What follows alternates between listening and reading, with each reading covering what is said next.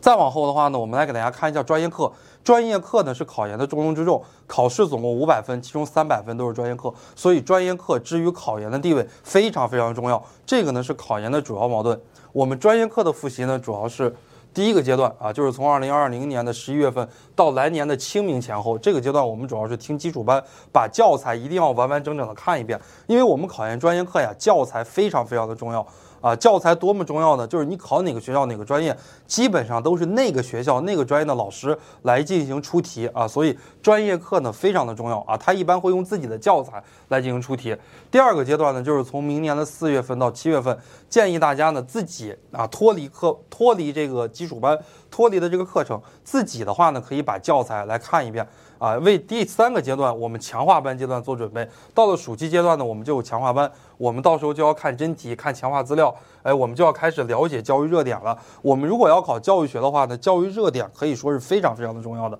啊，尤其是在很多学校考这个专硕，一百五十分，可能六七十分都是考这个教育热点。下一个阶段呢，就是到了九月到十一月，九月到十一月份的话呢，我们主要的任务就是要进行模拟考试，模拟考试是非常重要的一件事情。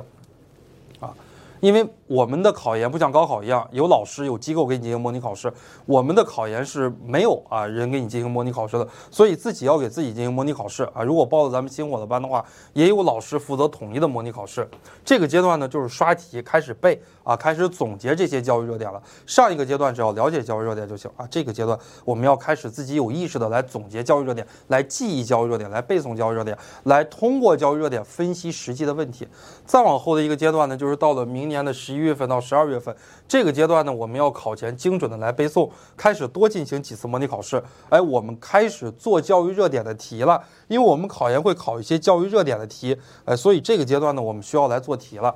再往后一个阶段呢，就是考前啊，我们可以背一背各个机构的预测题，查漏补缺，开始进行最后的冲刺。这是我们专业课的几个阶段。那我们专业课的话呢，教材非常的重要。大家如果考全国绝大部分学校和专业，那么绝大部分学校和专业用的都是这些教材，对吧？教育学啊，这个还有中国教育史啊，还有外国教育史、教育心理学。如果只考学硕统考的话，会考教育研究方法这本书的话呢，有一些学校考，有一些学校它是不考的教育学基础。好，大家可以看一下，我们的编者都在这儿啊。如果要是